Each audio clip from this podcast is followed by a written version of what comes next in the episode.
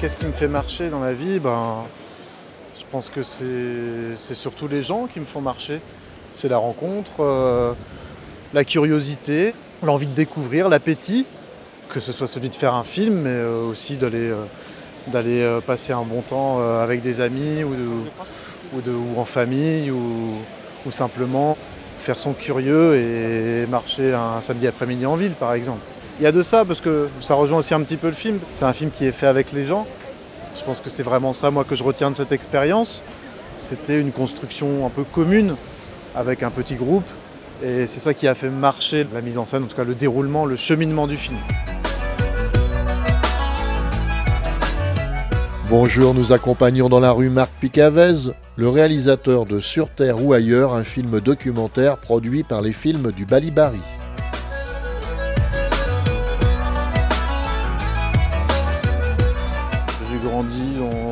Petit village de Vendée où il ne se passait pas grand-chose. J'ai toujours eu envie de, d'aller voir ce qui se passait, ce qui, voilà, comment ça se passait ailleurs. Donc effectivement, au lycée, quand il a fallu s'orienter, j'ai décidé plutôt de, rester dans ce que j'appréciais le plus, la géographie et la sociologie. En gros, j'ai plutôt choisi ensuite la sociologie et l'anthropologie, petit à petit. Et parallèlement, j'aimais beaucoup écrire aussi.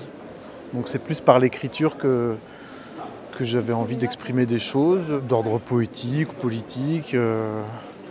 Et puis ce qui m'a conduit au cinéma, c'est aussi l'écriture, parce que j'avais remporté un concours de scénario au lycée qui, qui a fait que le film s'est fait, un court métrage qui s'appelle C'est presque terrible. C'est fait dans des conditions très professionnelles, en 35. Et puis j'étais arrivé le jour sur le plateau le jour du tournage, en tant que scénariste. quoi. Et puis tout ce que j'avais pu décrire sur ma feuille de papier que j'avais envoyé pour ce concours, parce que j'avais pas d'ordinateur, était construit quoi. La décoration, le lieu, les, gueules, enfin c'était très bien restitué. Et du coup je me suis dit mais c'est génial en fait on, on, écrit et puis ça se matérialise ensuite, euh, ça se construit humainement et voilà, c'est ce qui m'a lancé.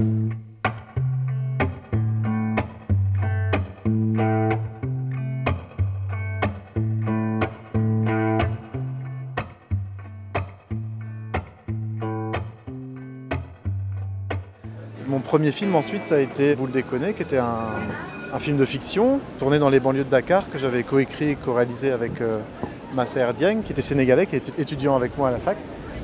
Et donc c'était déjà un film euh, bah, sur quelque chose de lointain pour moi, en Afrique. Voilà, ça rejoint cette idée de, curiosité, de découverte et puis de, de rencontre interculturelle, quoi, quelque part. C'est l'endroit le plus périlleux de la marche. C'est vrai qu'on n'a pas pris la rue la, plus tranquille, pour l'instant. Quand on s'attelle à ce genre d'études en anthropologie, est-ce que ça forge un regard? Est-ce que ça a forgé le regard du réalisateur que tu es devenu? Bah euh, oui, enfin, même si c'est pas, c'est pas facile à, à objectiver, mais je pense que oui.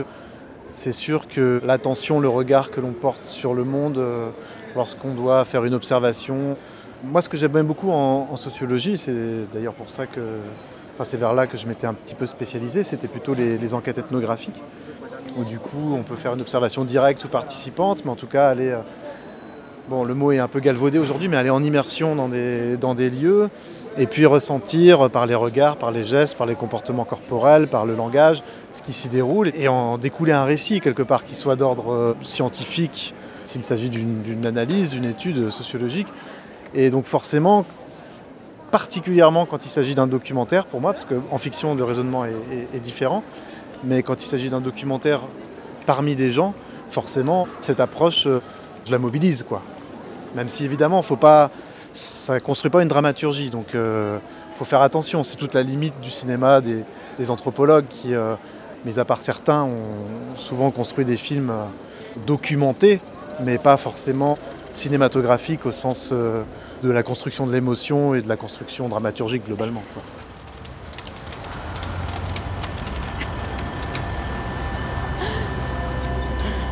C'est trop bizarre que tu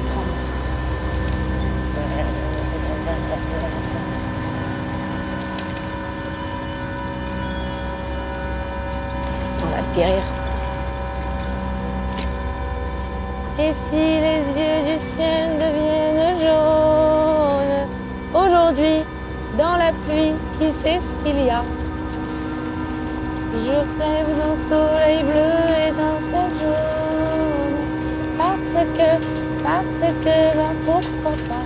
Pardon messieurs, bonjour.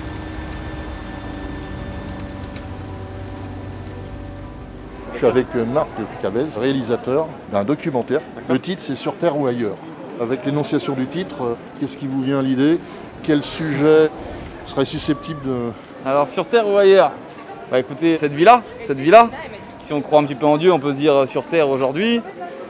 Et pourquoi pas demain, la vie est trop courte ailleurs. C'est qu'un passage de la vie, je pense, aujourd'hui.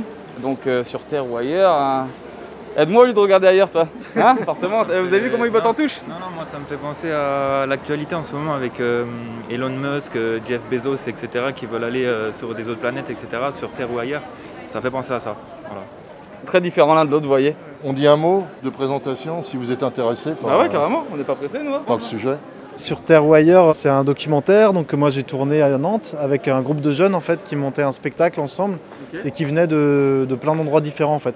Il y en a pas mal qui étaient de jeunes exilés qui venaient d'Afrique et puis des jeunes nantais qui venaient de vraiment de milieux sociaux très différents qui réfléchissaient un petit peu ensemble à, à un spectacle mais aussi à leur avenir en fait. Est-ce qu'il allait s'inscrire ici? Est-ce qu'il allait s'inscrire ailleurs? Est-ce que ce moment passé ensemble, le spectacle qu'ils créent ensemble va leur ouvrir des portes? Donc c'était un petit peu tout ça qui était, qui était en jeu dans, dans le film quoi. Ce beau melting pot, ok. Ouais, d'accord, ok, très bien, intéressant. Et vous, vous êtes réalisateur alors C'est ça ouais. ouais, ouais. C'était pas clair quand j'ai dit que je présentais un réalisateur. C'est- Autant pour moi, j'ai, euh, Non, je c'est fractionne, je fractionne. Ok, autant pour moi. Bah merci les gars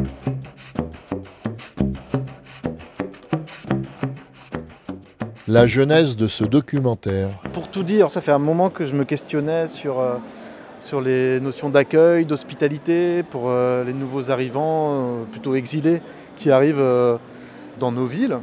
J'avais imaginé un, projet qui s'appelle Rivage, qui s'intéresse notamment dans les milieux portuaires, où ça brasse beaucoup, comment voilà, les itinéraires, les habitudes, les, manières d'accueillir.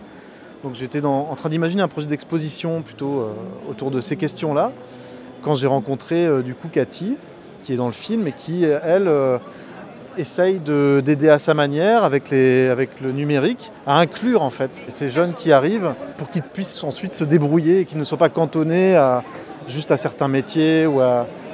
Voilà, en tout cas, elle est vraiment dans une démarche de soutien et puis elle allait démarrer un nouveau projet en quelque sorte où elle voulait là encore décloisonner, c'est-à-dire que ce ne soit pas juste un projet qui concernerait les jeunes exilés, mais qu'il y ait un mélange, une rencontre avec des jeunes nantais d'horizons différents. Donc moi c'est ça qui m'a plu. Je me suis dit tiens là il y a plutôt que de parler théoriquement de l'hospitalité, de la rencontre, eh ben, on va voir ce qui découle de ça, sachant qu'en plus c'était avec une pédagogie très libre où chacun pouvait exprimer sa manière de voir le monde et essayer de trouver des résonances par la danse, par la musique et par l'image, puisque c'est les trois, c'est ce trio un peu de matière qui constitue le spectacle, qui allait pouvoir s'exprimer par là. C'est vraiment ça qui déclenchait le film. D'ailleurs, le premier jour du tournage, c'était vraiment la résidence, le début de la résidence qui a donné lieu à l'écriture du film et à, à l'écriture du spectacle, pardon.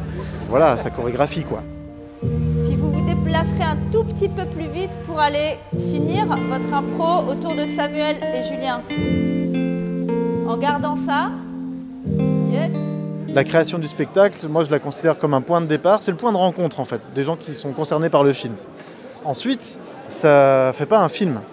Ce qui m'intéressait, c'était de profiter, de mettre ma loupe en quelque sorte sur cette euh, réunion de personnes et ensuite d'aller tirer des fils à travers quelques personnages qui vont devenir les personnages principaux du film et de les accompagner ensuite dans la continuité de ce spectacle, mais aussi euh, dans leur vie quotidienne tout autour chacun avec des questionnements. J'avais quand même fait des repérages, des rencontres avant.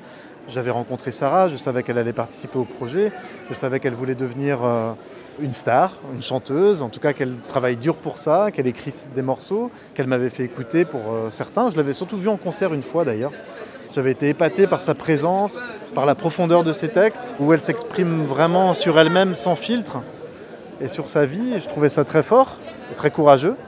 J'avais rencontré aussi Charles, Youssouf, avec lesquels Cathy avait déjà mené un projet et dont elle s'occupait particulièrement. Donc, euh, par la voix de Cathy et par euh, les échanges avec eux, je savais aussi quelles étaient un petit peu leurs prochaines échéances, la difficulté pour avoir des papiers évidemment, pour trouver un travail, pour simplement accéder à l'autonomie qu'ils sont venus chercher ici. Parce qu'ils, d'ailleurs, ils le disent euh, dans une de ces scènes, c'est pas des interviews, mais où ils parlent un petit peu entre eux dans le film, où en fait, Charles il parle d'aventure Faire l'aventure, c'est changer de continent.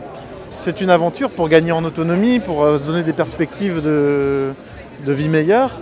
Donc une fois arrivé ici, c'est pas toujours évident, c'est pas toujours facile, c'est pas forcément toujours à la hauteur de ce qu'ils espéraient, mais il faut maintenant gagner du terrain, gagner du terrain social, gagner du terrain euh, voilà, euh, sur l'autonomie, l'indépendance, les papiers, pour pouvoir accéder à ça. Et c'est cette phase-là, moi, qui m'intéressait de filmer avec eux. C'est une mosaïque. Ça met plein de choses en suspension. Ça ne traite pas forcément, c'était pas le propos, le, le fond, ça, Ouais. ça évoque euh, l'homosexualité, ça évoque plein, plein de choses. Oui, c'est ça, parce que l'idée c'était de, de partir de ce groupe et avec cette photographie un petit peu de cette jeunesse euh, multiculturelle euh, nantaise, parce qu'ils sont tous nantais d'aujourd'hui. Alors évidemment, il est question dans le spectacle de- d'effondrement, de, de soucis écologiques. Je pense à, Marine qui est très po- politisée, à la plus jeune du groupe qui avait 17 ans quand on a tourné euh, Mathilda, qui était très préoccupée par ça. Évidemment, Sarah qui en quelque sorte a fait son coming out dans, le film, qui vient d'un milieu où il est plus difficile peut-être euh, de le faire. Évidemment, tout ça est un enjeu euh, important et un sujet aussi. Pour les garçons, ben, c'était plus évidemment comment trouver sa place dans la société d'accueil après l'aventure de leur départ de leur pays d'origine. Donc effectivement, ça croise plusieurs sujets, mais qui sont réunis par ce spectacle et qui sont réunis simplement par, euh, bah, l'avenir de ces jeunes. C'est vraiment ça, moi, qui m'interpellait. Alors évidemment, du coup, on, zigzague entre plusieurs, euh, plusieurs préoccupations, mais qui sont une photographie de cette jeunesse actuelle. Tu viens d'où toi, Moi, je suis guinéen. Tu vois, par exemple, quand t'es Ouais, euh, ouais, d'origine algérienne, Yeah, tu vois ma yeah, tête là. yeah. Tu vois, je suis arabe. J'ai pas refusé d'apprendre l'arabe. Non, mais il y en a plein qui te le reprochent. Parce que toi, t'es fier d'avoir ces origines-là. T'as Pas, j'ai pas choisi. On m'a élevé, on m'a appris le français parce que mes parents parlent français. J'ai pas choisi le lieu de naissance. J'étais petite, j'ai que 20 ans. J'ai jamais eu l'occasion d'aller en Algérie. Et on te le reproche tout le temps, tu vois. Donc t'es où en fait? Tu te places où en fait? T'es nulle part, tu vois. Après, moi, c'est vrai que ma manière de faire du cinéma documentaire, c'était la même chose déjà dans, dans Seize My Country, où j'avais filmé des marins pendant un an euh, sur un cargo de marine marchande. Des marins qui avaient des vies différentes en dehors du bateau. Ils venaient des Philippines, d'Ukraine, ils étaient officiers, ils étaient marins sur le pont. Ils avaient des points communs, mais ils avaient aussi plein de différences. C'est pas d'essayer de tout dire, mais c'est de faire ressentir ce qui fait humanité entre eux. Quoi. Et c'est vraiment ces rencontres, ces échanges, ces préoccupations diverses, mais qui rebondissent de l'un à l'autre. C'est ça qui m'intéresse plus, de caresser tout ça et d'en faire une œuvre poétique, plutôt que de, de m'atteler à un sujet unique et d'aller le creuser de manière peut-être plus journalistique ou tout simplement plus frontale. Oui, puis quand on s'attaque à ce type de projet, il y a quand même pas mal de choses qui ont été faites. Donc il faut trouver aussi une patte Ouais. et il faut trouver un, un angle. Bah oui, c'est sûr, c'est sûr que les récits migratoires, euh, on les a beaucoup entendus, même s'ils sont toujours euh, terribles euh, et importants, par exemple. Mais il s'agissait vraiment de voir comment la, la société de demain pouvait se dessiner avec ses, ses appartenances culturelles différentes, réunies dans un seul et même endroit, avec, et dans une seule et même tranche d'âge. quoi. C'était ça la caractéristique un petit peu de, de l'approche du film.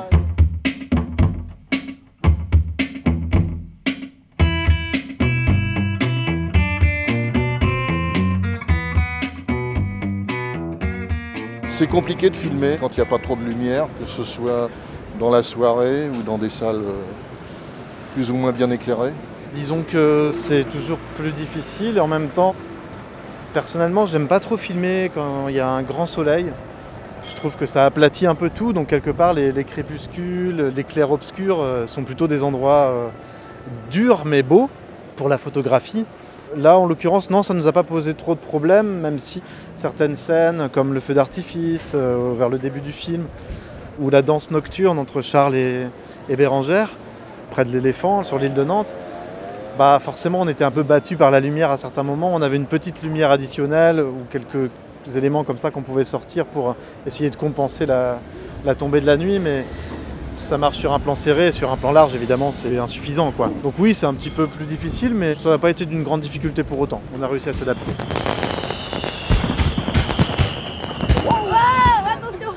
C'est des films assez ouverts en écriture au niveau du montage. C'est-à-dire qu'on quelque part c'est une chronique. On a suivi d'un point A à un point B dans le temps certaines personnes. On a un fil conducteur qui est celui de la création du spectacle, dont on savait dès le début que ça allait pas être l'aboutissement du film. Même si bon normalement ils auraient dû jouer le spectacle dans l'opéra Gralin, un peu plus haut. Avec le Covid, bon tout est tombé à l'eau. Mais euh, de toute manière, l'idée c'était plus de suivre la trajectoire des jeunes personnages plutôt que de, rester campé sur le terrain du spectacle, qui était plus la motivation de leur rencontre et une manière de les voir évoluer ensemble. Voire de se rapprocher. Bien sûr, oui, oui. Et puis les histoires que cela crée, forcément, ça crée de la proximité, euh, On dit pas tout. des rencontres, euh, voilà. Donc, mis à part ce fil conducteur-là, c'est vrai que le reste, c'est très ouvert parce que bien sûr, il se passe des choses dans leur vie, mais des fois, on les raconte pas dans l'ordre. Donc, on est face à une matière sur la table de montage qui est, qui est déjà assez large. Je sais pas combien on avait d'heures de rush, mais peut-être euh, peut-être une cinquantaine, une soixantaine. Et avec une équation scénaristique qui peut prendre plusieurs formes, quoi.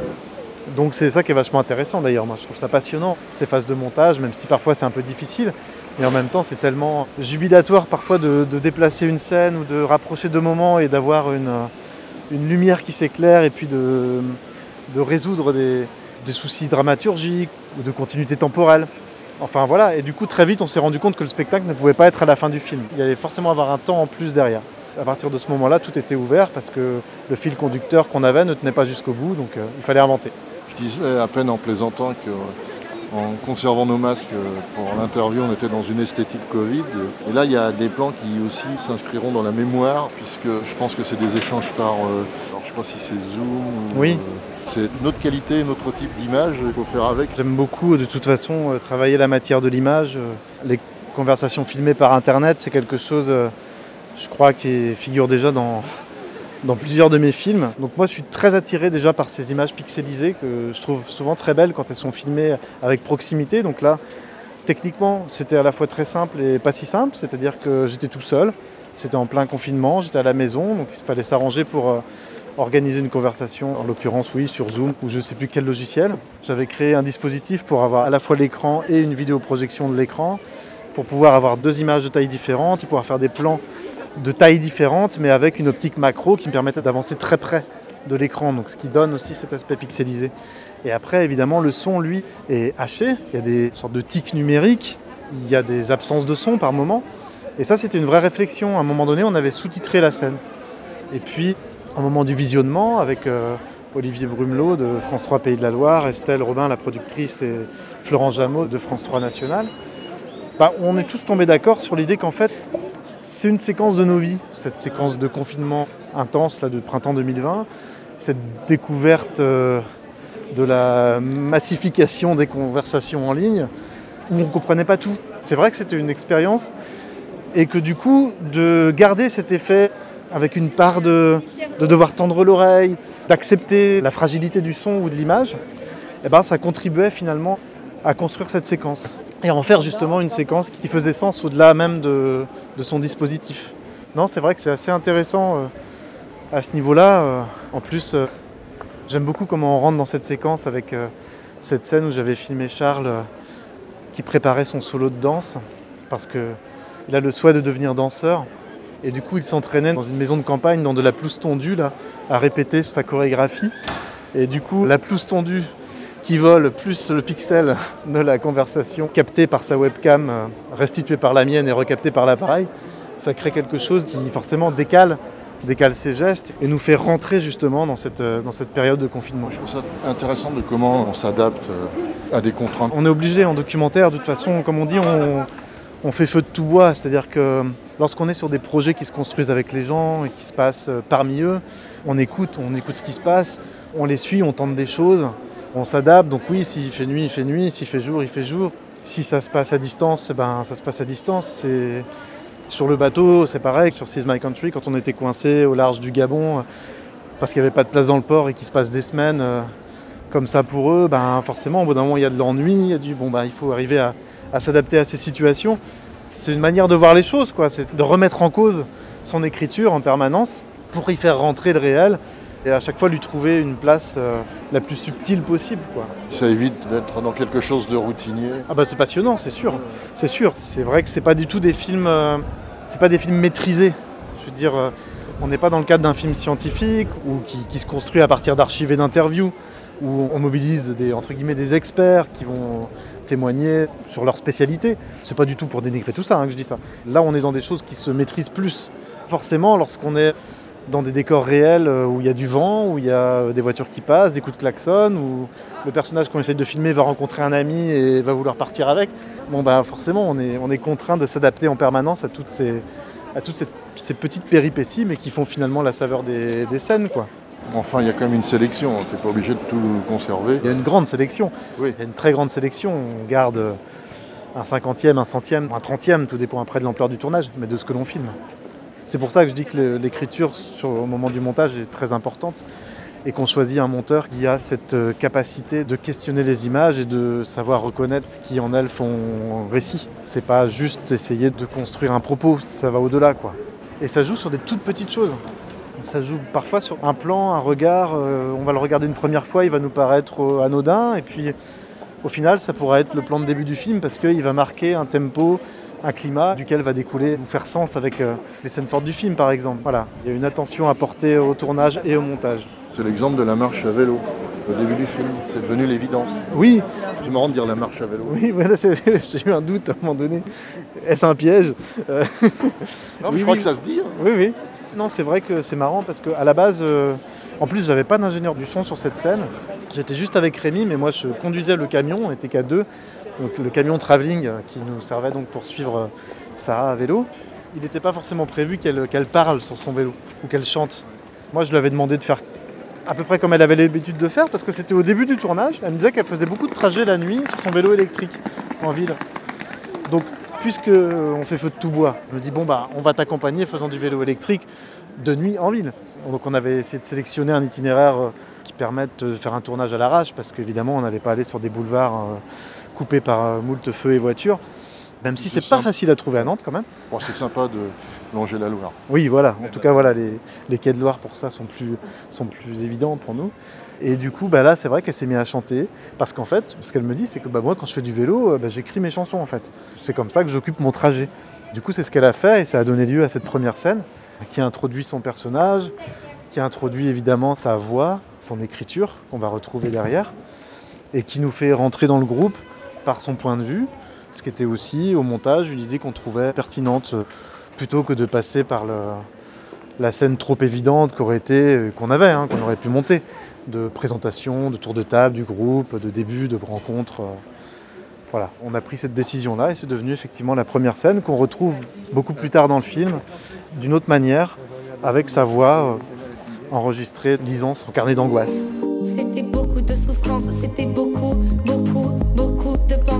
beaucoup quand j'y pense. Je sais, c'est fou, c'est fou, c'est fou. J'ai changé, j'ai changé, j'ai changé.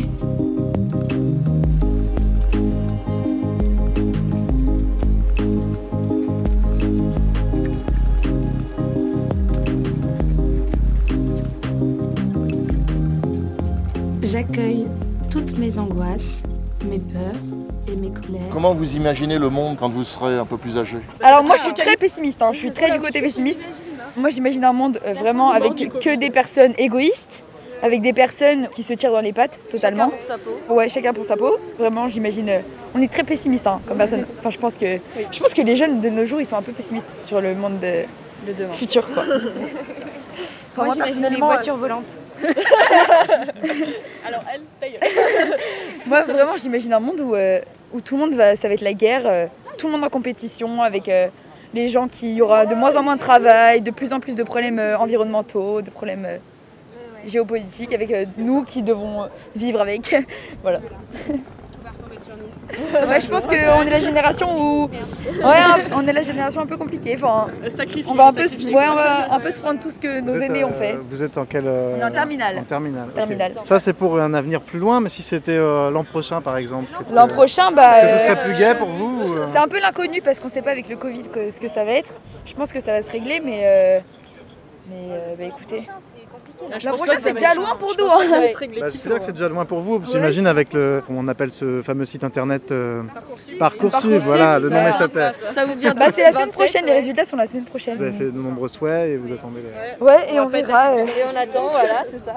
On On attend. attend. L'année prochaine, terminale aussi. ça va être sympa.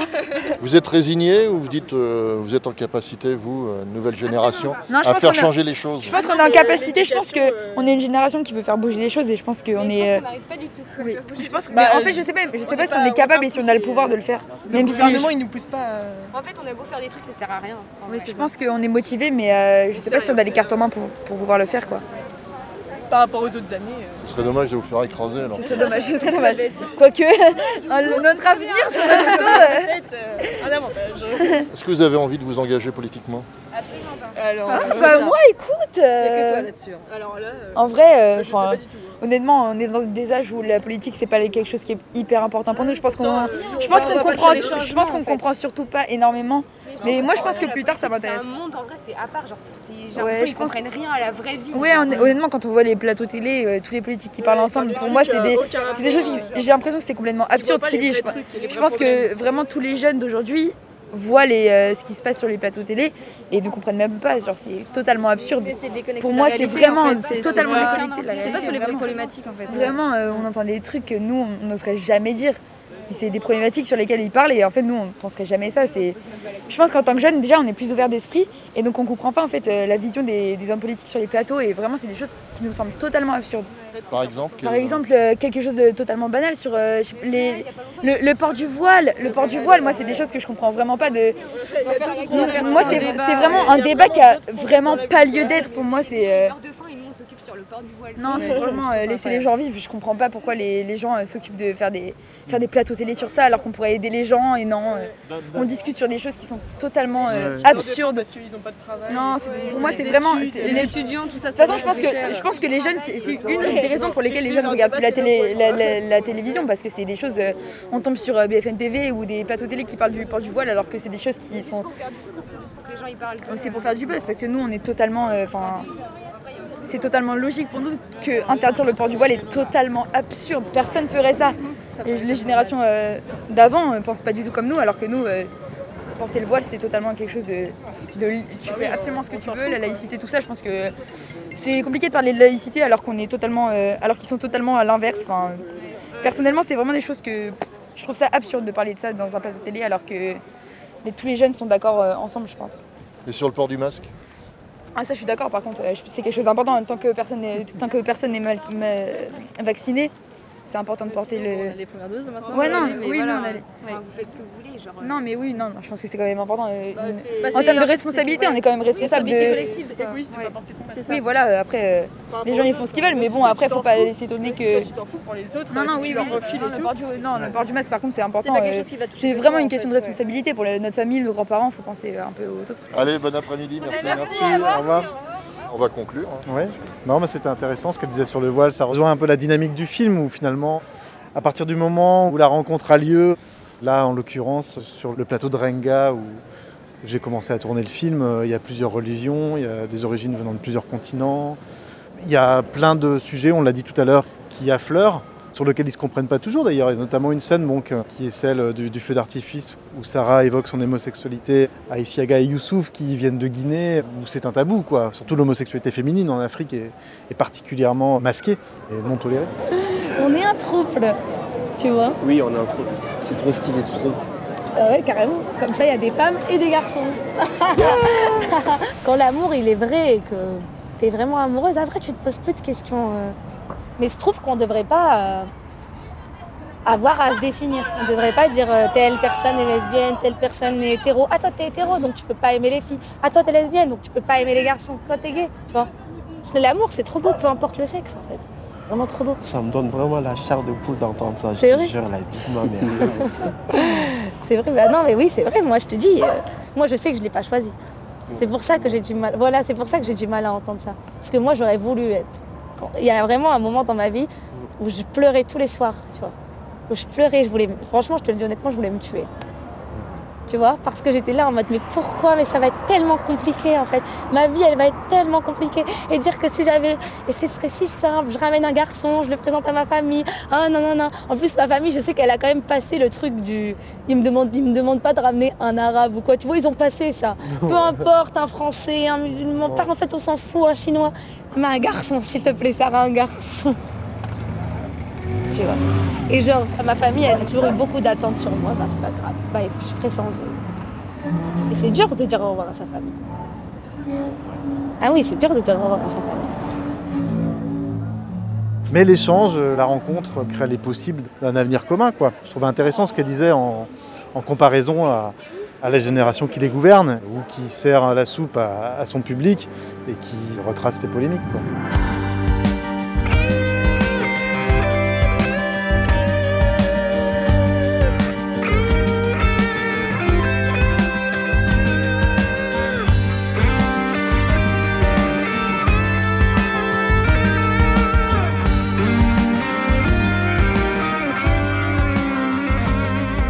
Merci à Marc Picavez, le réalisateur de Sur Terre ou ailleurs, un film documentaire produit par les films du Balibari.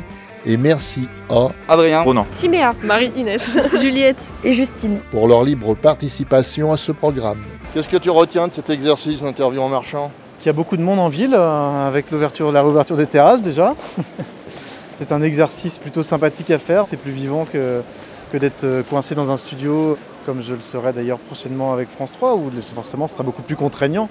Là, on a une parole qui est plus libre, on glisse d'un sujet à l'autre parce qu'on rencontre des gens, donc c'est- très plaisant. Je viens du nord, toi tu viens du sud. Quand j'adore, toi tu es déçu. Je parle fort, tu passes inaperçu. Quand j'angoisse encore, tu es détendu. Tu fais attention à ton argent. Au contraire, je suis dépensière. Tu rentres dans l'eau en plongeant. Moi je me baigne, jamais à la mer. Je suis pas invincible. Je suis sensible, je suis pénible.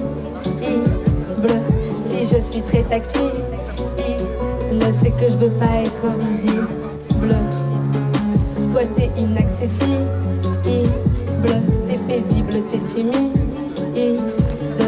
T'es pas du tout tactile. Toi tu voudrais être invisible. Quand je fais un pas en avant, toi tu fais un pas en arrière. Je me comporte comme une enfant.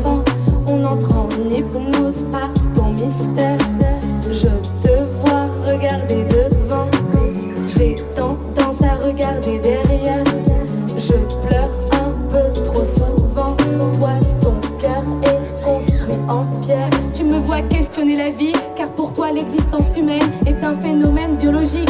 Pour moi c'est surnaturel, mais finalement sur cette planète j'y suis et tu et toi aussi. Et par ce simple fait, absolument tout nous unit. Je suis pas invincible, je suis sensible, je suis bénie. Si je suis très tactile, c'est que je veux pas être invisible. Toi t'es inaccessible.